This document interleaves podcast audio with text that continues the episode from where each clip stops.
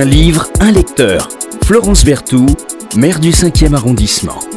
Bonjour Solène Dubois.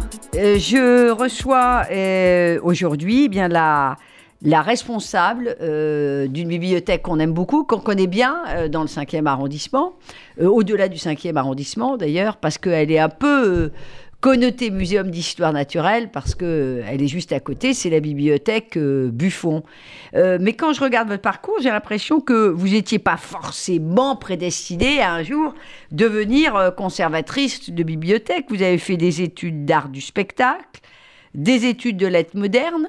C'était où à, à- à Sorbonne? Alors j'étais à la Sorbonne euh, Paris 4 et à la Sorbonne Paris 3 Ouais. à Sancier pour euh, voilà quand ça existait. Et alors, qu'est-ce que vous rêviez, rêviez de faire? Écrivaine, euh, euh, En fait, je- scénariste je, me, je me cherchais, ouais, c'est vrai. Et Scénariste. j'ai fait un peu de cinéma aussi, Oui. effectivement, de scénario de cinéma, et ça m'a intéressé. Et j'ai participé à une, une revue de cinéma aussi pour faire de la critique euh, de films, Ouais. euh, parce que j'aimais bien analyser les œuvres. euh, et du coup, les bibliothèques, c'était quand même assez ouvert, et, et c'était sur la Ah. culture, voilà. Donc ça m'a petit Le à petit, livre, le, le- voilà, le choix s'est fait. Ouais, aussi, oui. Donc une, une passion comme toutes celles et tous ceux que je reçois dans mon émission. Vous êtes conservatrice donc de la bibliothèque euh, euh, Buffon. C'est quoi la conservatrice d'une bibliothèque? Alors en fait, c'est un grade, c'est-à-dire qu'on on dit bibliothécaire euh, quand on parle avec les gens, mais bibliothécaire c'est un grade et une fonction, ouais. euh, et conservateur c'est le grade au-dessus en fait. C'est le, oui, mais c'est grade. quoi le métier? Alors vous faites quoi? Vous êtes la cheftaine de la bibliothèque? Oui, je suis la chef, c'est-à-dire qu'en fait c'est une question de taille d'équipe quoi. Généralement, les, voilà, les bibliothèques c'est pour les bibliothécaires c'est Alors vous des- avez des équipes mot à dire sur les livres qui rentrent, les collections, la manière dont on va Alors, organiser la lecture. Comment ça se euh, passe pour moi- que ouais, nos voilà, moi- auditeurs comprennent rapidement En fait, moi, je m'occupe de, de faire en sorte que ça fonctionne bien.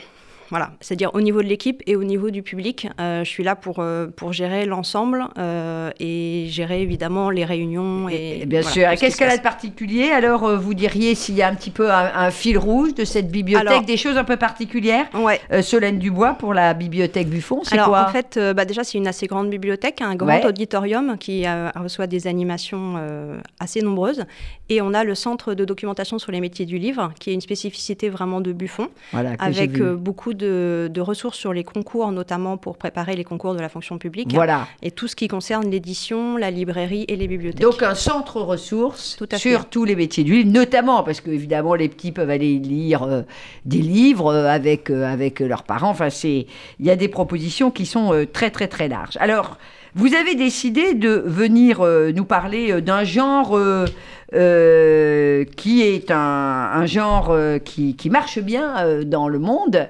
Euh, c'est le genre de la science-fiction. Oui. Euh, les romans d'anticipation, comme on Mhm. dit. Alors, c'est le dernier roman de Andy Oui. euh, projet euh, Dernière Chance. Alors, pour ceux qui ne connaissent pas euh, Andy euh, ils connaissent forcément, forcément euh, son autre Mars. livre, parce Mm. que euh, Seul sur Mars Mm. a été euh, mis, euh, porté à l'écran magnifiquement, franchement, hein, par Ridley Scott et, Mhm. euh, Et Matt Damon. et, et voilà, et Matt, et Matt Damon en, en- en 2015. euh, et et- et c'est quand même tout Andy Weir, ça. Oui, c'était c'était déjà euh, tout ce qui m'a plu aussi dans ce roman, c'est-à-dire beaucoup d'humour, euh, beaucoup de gravité aussi, parce que le personnage dit je vais mourir, je vais mourir, et c'est- c'est vrai qu'il risque de mourir, euh, et, et beaucoup de- d'intelligence pour parler de science. hein. C'est ça Et aussi beaucoup qui m'a qui m'a beaucoup plu. hein. Et C'est-à-dire beaucoup d'intelligence euh, pour, pour parler de science. Alors, on va, on va revenir sur, je vais vous titiller quand même sur le genre science-fiction, parce que quand Mhm. même, souvent, ça repose sur des hérésies scientifiques, la science-fiction, il faut le dire, hein, seul sur Mars. Mais disons qu'on tire un peu les choses. Voilà, voilà. On, Mais- on tire les choses, Mm, mm. euh, mais, euh, mais ça nous renvoie en même temps euh, à la science. Donc, on dit tout à l'heure qu'Andy Andy Weir, donc romancier, nouvelliste américain, américain, euh, donc auteur du fameux Seul sur Mars, il, a écrit trois livres. hein. Oui. Seul sur Mars. C'est ça, Artemis que j'ai pas Oui. beaucoup apprécié et, euh, et de projet Dernière Chance que je trouve encore mieux que Seul sur Mars. Ouais. Et Ouais. alors, il a été biberonné quand même à des, si vous me passez l'expression, à des grands auteurs de science-fiction, et notamment euh, Isaac euh, Asimov. Mhm. Alors, tous les fans d'Isaac Asimov euh, Oui, fondation, etc. voilà, connaissent grande- euh, les grands cycles, euh, Mm, mm. fondations, mais il y a aussi euh, les robots. Oui, bien sûr. Euh, Et, la loi des robotiques, là, qui est très très connue pour les amateurs de science-fiction. qui est très connu par les amateurs de, de science-fiction. Mais c'est vrai qu'Isaac euh, Asimov, c'est, c'est une référence euh, absolue. Et alors, il est un peu comme vous, parce qu'il se destinait peut-être euh, à, à un métier, euh, et puis il en a fait un autre, parce qu'il était programmateur, euh, j'ai lu ça, programmateur à 15 ans, Mhm. et puis après, euh, bah, ça a été le, le succès. Andy. Qu'est-ce qu'il a de particulier? On viendra après tout à l'heure sur le genre science-fiction, parce que comme on a la chance d'avoir euh, un conservateur de bibliothèque, c'est intéressant de voir comment, euh, euh, bah, dans le, le- le panel euh, Mhm. des, des catégories, euh, comme on dit, littéraires, comment vous situez un peu ce, ce genre particulier qui est, Mhm. qui est la science-fiction, parce que c'est vraiment un genre particulier. Qu'est-ce qui a plu et, et qu'est-ce qui peut euh, conduire nos auditeurs euh, à euh, lire le livre Projet Dernière Chance d'Andy Weir aux éditions Bragelonne. Parce qu'on le trouve, je crois, qu'aux éditions Bragelonne. Oui. hein. Bragelonne, voilà. Euh, Alors, ouais. chère euh, Solène, Bah, du coup, c'est ce que je vous disais, le, vraiment l'humour. Moi, je pense que c'est quand même la, la porte d'entrée du livre. Euh, l'intrigue quand même peut-être, parce que Oui, euh, alors l'intrigue de, de, Seul- de Projet Dernière Chance est, je trouve, encore plus forte que Seul sur Mars, parce que Seul sur Mars, on voit vraiment le personnage qui est seul sur Mars, ouais. qui se retrouve à devoir faire pousser des patates dans un environnement complètement hostile. Et il nous explique comment il peut faire pousser ses patates, c'est ça Bien qui est sûr. intéressant. Et là, dans Projet Dernière Chance, ce qui est intéressant, c'est que le personnage se réveille dans un endroit, il ne sait pas où il est. Ça ressemble à un hôpital, mais en fait, très rapidement, il va voir que c'est pas un hôpital. Euh, il voit qu'il y a des gens, mais qui ont l'air d'être euh, pas du tout bien euh, à côté de lui. Alors c'est Ryland, Ryland, Ryland Grace, hein, voilà, c'est c'est le personnage principal. Et en fait, au départ, il se rappelle même pas son nom, il est amnésique. Ah oui. Et ce qui est intéressant, c'est que donc l'intrigue va progresser. il faut dire qu'il a voyagé 4 ans, hein, donc. Voilà, on- il, fait, sait il pas. été- voilà, il sait pas qu'il a été Il dans sait le pas, mais coma. enfin, il a été plongé dans le coma pendant 4 ans Exactement. quand même, ce, ce- ce gentil Ryan Et donc, Grace. du coup, à la fois, il est dans, en fait, dans une, un vaisseau spatial, il va le découvrir, et, et à la fois, on revient sur Terre quand, pour euh, expliquer pourquoi il en est venu là, et pourquoi il a été envoyé, lui, euh, pour cette projet, ce projet Dernière Chance, qui est vraiment la mission pour sauver euh, la Terre, Pour sauver la l'humanité, mais aussi tous les animaux et les plantes sur Terre, parce qu'en fait, le Soleil est en train de dépérir. Voilà. Voilà, et il dépérit parce qu'il y a un organisme unicellulaire, extraterrestre, Mhm. bien sûr, qui est en train d'absorber l'énergie solaire. Alors là, vous êtes au cœur euh, de la, au cœur de l'intrigue. Alors on va pas tout vous raconter Non, parce que sûr. sinon, vraiment, c'est un livre alors qu'il se lit facilement. hein. Ouais, On, on ouais, est ouais. dedans, euh, on y croit. euh, Mm, mm, mm. Il y a beaucoup, beaucoup, beaucoup de, de, de dialogues. Euh, Il n'y a pas beaucoup de personnages, Non. hein, mais, mais il y a des personnages très intéressants. Mais les personnages euh, sont, sont très intéressants. On va pas vous raconter toute l'intrigue, mais non, non. euh, Solène Dubois euh, nous a donné un petit peu un avant-goût quand même de, de, de, cette intrigue, avec, c'est vrai, des, des, des flashbacks qui nous permettent de comprendre aussi. Mhm. donc on peut pas tout vous raconter, sinon, Non, bon, sûr. comme diraient les jeunes, on va spoiler. le, on, on va spoiler la, la, la progression dans, dans, dans Projet Dernière Chance. Il y a deux, trois personnages intéressants. Mhm. Il y en a un juste, euh, sans euh, trop dévoiler euh, toute, euh, toute l'intrigue, parce Mhm. que c'est une vraie intrigue. hein. Bien sûr. Il y a un personnage qui est très intéressant, c'est le personnage de Rocky. Oui, alors le personnage de Rocky, euh, voilà, on a tous en tête E.T., l'extraterrestre, j'imagine. Euh, mais là, c'est vrai que le personnage d'extraterrestre est très, très attachant. Euh, il est. Il est sur un mode de vie complètement différent des humains et c'est ça qui est très intéressant aussi, euh, comment ils vont réussir à communiquer. C'est une question pas très Dieu. importante. Hein, euh, Voilà. E.T., euh, E.T., pardon, Rocky, Rocky. il n'a pas Dieu. Voilà. Il est grand comme, euh, comme un chien. Ouais, Et il ressemble un peu, on peut quand même vous le dire, il ressemble quand même un peu à une araignée. voilà. Voilà. C'est entre Ça- le crabe et l'araignée, donc c'est Voilà. il a des Bon. pinces et tout, voilà. Et ce qui est incroyable, Ouais. c'est qu'il y a une vraie Amitié. hein. histoire Ouais. d'amitié. Et, Ouais. et là, c'est toute la magie quand même dans Andy Weir, Mm, parce qu'il mm. y croit à son personnage, Ah oui, et nous, on y croit avec lui. Complètement. hein. Comment elle peut euh, être amie euh, avec quelqu'un euh, d'aussi différent? Bah, en fait, les sciences vont aussi les rapprocher. C'est ça qui est intéressant aussi, c'est que euh, c'est aussi une sorte d'ingénieur en fait, Rocky. Sans, voilà.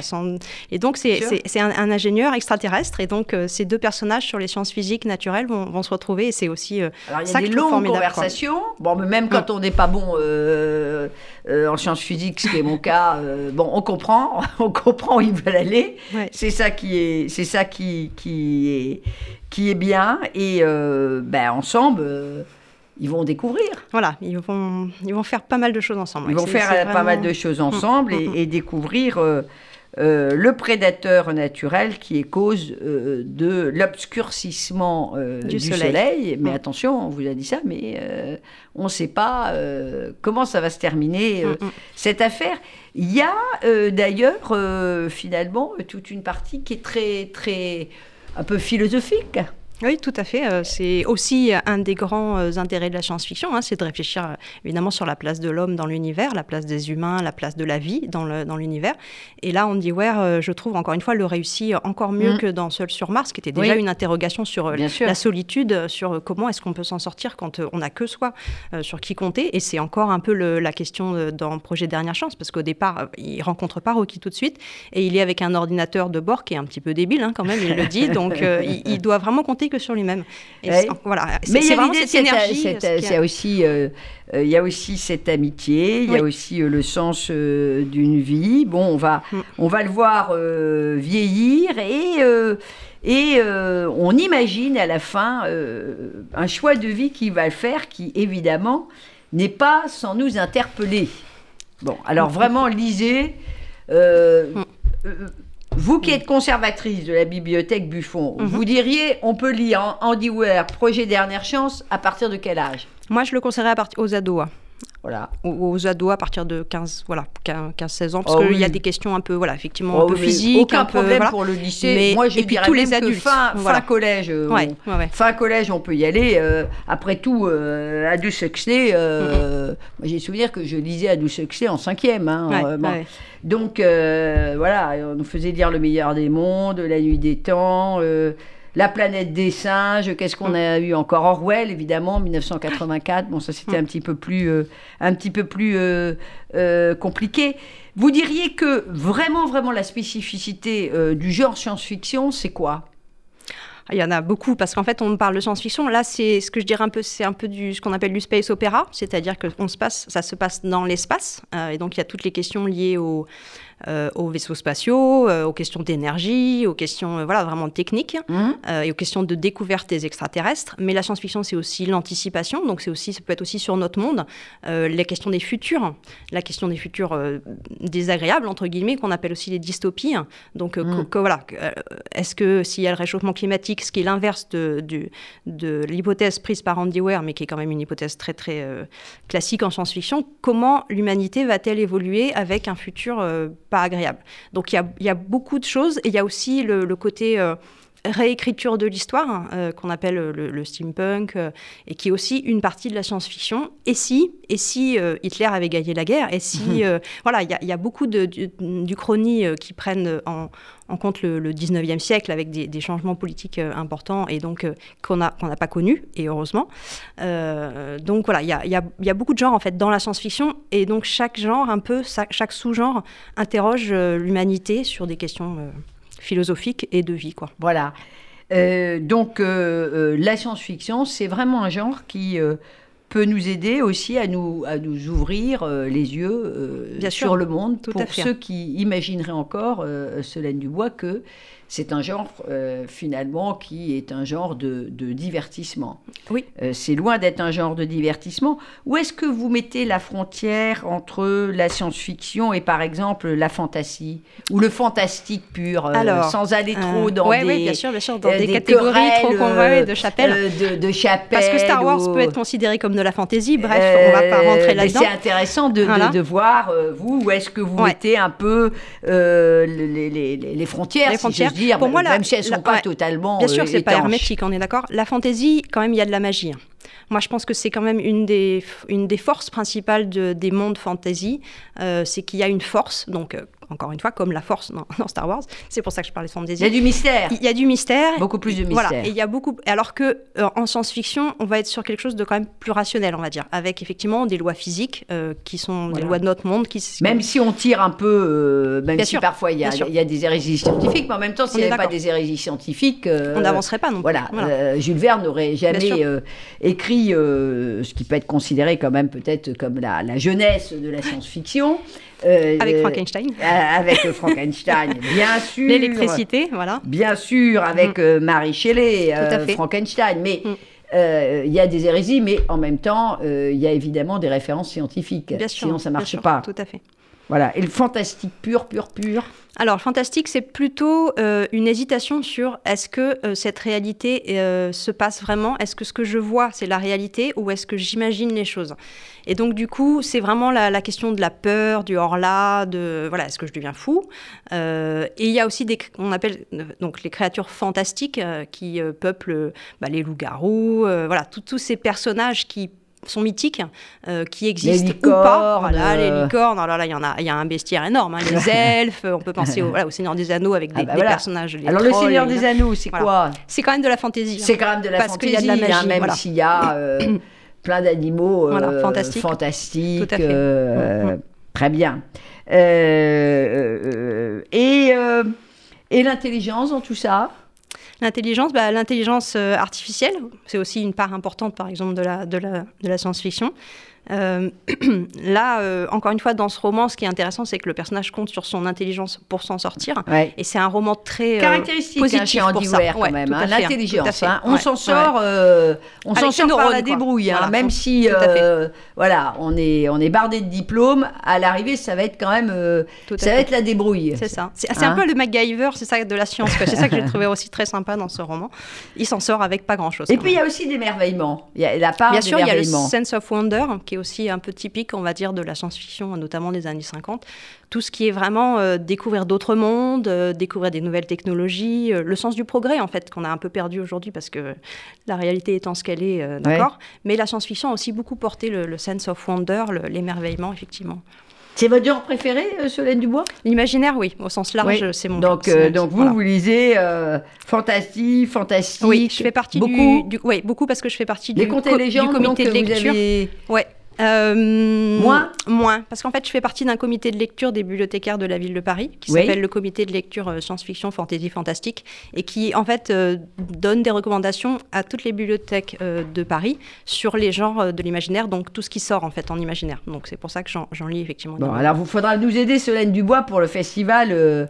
L'essentiel, parce qu'évidemment, ce genre-là a, a toute sa place euh, aussi. Et d'ailleurs, euh, des romans comme euh, ceux d'Andy Weir, ils nous ramènent Mhm. euh, à, à l'essentiel, avec des Tout chemins Mhm. différents pour Seul sur Mars et pour Projet Dernière Chance. Moi, je- vous avez compris que moi, j'aimais bien le, j'aimais bien Rocky dans ce, dans, oui, dans- oui, dans- il est très, sympathique. dans le projet Dernière Chance. Ouais. Vous nous lisez un petit. Alors, il y a beaucoup, beaucoup de dialogues. C'est pour Ouais. vous donner une petite idée. Encore une fois, projet Dernière Chance, c'est. C'est facile à lire, mais facile à lire, ça veut pas dire, euh, ça veut pas dire qu'il n'y a pas d'exigence. Non, tout à fait. Je vais vous présenter un personnage qui est important aussi, qui est un personnage de femme, euh, qui est le personnage d'Eva Stratt, qui est un personnage de femme extrêmement euh, puissant. Et ça, me paraissait aussi intéressant, parce que d'habitude, les personnages qui décident de l'histoire de l'humanité sont des hommes. Et donc là, ça change. C'est une femme qui a tout pouvoir. Et Elle donc, c'est la rencontre. bienveillante, hein, Ah oui, mais en plus, elle, a, hein, elle a un job hein. à faire. Elle a un job à faire. Elle doit sauver l'humanité. Donc, elle est prête à faire ce qu'il faut pour sauver l'humanité. Et, la donc, fin cette justifie les moyens pour Voilà. euh, Eva Stratt. C'est ce la personnage, c'est fin la justifie rencontre. les moyens. Voilà, c'est la rencontre euh, Ryland Grace euh, Eva Stratt que je vais vous présenter. Voilà. C'est le début de l'histoire. Pardon. Ryland Grace demanda à une femme. Je relevai subitement la tête. Je ne l'avais pas entendue arriver. Elle avait l'air d'avoir 45 ans, était vêtue d'un tailleur élégant. Elle portait une mallette. Euh, oui. Puis-je faire quelque chose pour vous aider? Je crois, oui. Elle avait un léger accent. Quelque chose d'européen, mais je n'aurais su dire quoi. Je suis Eva Stratt. J'appartiens à la force opérationnelle Petrova. La quoi? La force opérationnelle Petrova. C'est une organisation internationale créée pour s'occuper de la ligne de Petrova. Ma mission consiste à trouver une solution. On m'a donné toute l'attitude pour arriver à un résultat. On Qui ça, on Les États membres des Nations Unies. Ah, attendez, quoi? Co- Comment est-ce que votre secret à l'unanimité? C'est compliqué. J'aimerais vous parler de cet article scientifique que vous avez publié. Un vote secret Peu- Peu importe, ajoutai-je en secouant la tête. Cela fait bien longtemps que je n'ai rien publié. Ma carrière académique ne s'est pas super bien passée. Vous êtes professeur, donc toujours dans l'enseignement. Oui, oui, je voulais parler de la recherche, des scientifiques, des revues à comité de lecture. Et des connards qui vous ont fait mettre à la porte de l'université, ajouta-t-elle en haussant un sourcil, qui vous ont retiré tous vos financements et se sont arrangés pour que vous ne puissiez plus jamais publier Exactement. Ah, voilà. Donc, elle, elle sait le prendre quand même. euh, elle, elle sait le prendre euh, par euh, là où elle peut arriver à ses fins, parce qu'effectivement, euh, ce personnage de, de, de Ryland Grace, bon, il, est- il est un peu tricard, on peut le dire. hein. C'est non C'est un personnage de voilà, c'est un personnage de prof de, de- de collège euh, qui va se retrouver en fait euh, à devoir euh, euh, dénouer les fils d'une grande énigme scientifique et il n'est pas du tout préparé pour ça. Il pense qu'il n'a pas du tout sa place et en fait on va lui prouver que si, il a sa place là-dedans. Et c'est ça qui, je trouvais ça aussi très intéressant. Voilà. Et alors, vos livres en ce moment, avant qu'on ne se quitte dans quelques instants, euh, vous lisez quoi Alors de la science-fiction. Ah, toujours. Euh, je lis aussi des classiques. hein. Je lis aussi La légende des siècles de Victor Hugo que Ah. j'avais jamais lu. hein. Voilà. Donc euh, de la poésie aussi. Euh, J'essaye de varier hein, quand même. J'essaye de pas. Mais vous avez le pas droit être d'être que passionné dans- de... Tout à fait. Et un peu de BD Euh, un peu de BD, euh, des mangas, ça m'arrive, ouais, parce que on- les bibliothèques ont ont aussi énormément de collections de mangas et on participe au, au mordu du manga avec la bibliothèque Buffon. Oui. Euh, donc alors, c'est quoi les mordus du manga? Alors, c'est une opération qui concerne des jeunes euh, lecteurs de manga de, de- entre 8 et, et 15 ans qui ont deux sélections sur lesquelles ils peuvent voter. Et donc, ils ont quatre mangas par sélection. Ils votent pour celui qu'ils préfèrent. Et à la fin, il y a une fête dans une bibliothèque avec plein d'animations autour de la culture manga et du Japon. Bon, la culture manga. Alors, euh, c'est euh, la culture manga, ça me fait penser évidemment euh, haïku. Mhm. Donc, euh, j'annonce, j'en profite pour annoncer qu'il va y avoir un grand concours de haïku monté avec la librairie, organisé avec la librairie que dirige Madame Pelletier, Mhm. euh, la librairie Pipa, et euh, ça sera ouvert euh, aux élèves euh, du- des écoles euh, élémentaires, et il y aura plein de prix qui vont être mis pendant le festival Quartier du Quartier du Livre. Livre. Voilà. Alors, auquel on va participe, évidemment. ça dans quelques. Ça va démarrer dans quelques dans quelques jours. Alors, on, est- on- évidemment, on demandera, euh, on proposera aux bibliothèques de relayer euh, ce concours de, de haïku euh, avec euh, à chaque fois les enfants doivent écrire un texte court, mais ils doivent évidemment l'illustrer. Et ça sera ça le concours de haïku avec la librairie. Pipa. Merci beaucoup, euh, chère euh, Solène euh, Dubois, d'être venue nous parler du projet Dernière Chance euh, aux éditions Bragelonne. Et puis aussi du métier, du formidable métier que vous faites, qui est un métier de passion, qui est celui de, de conservatrice de bibliothèque, et en l'espèce conservatrice de la bibliothèque Buffon, euh, depuis quoi Le mois d'octobre dernier Tout à fait, voilà, c'est ça. Octobre dernier. Vous Voilà. y plaisez Oui, c'est Vous allez rester longtemps. J'espère bien. Bravo. Voilà. Merci à vous. Au revoir. Merci. Merci.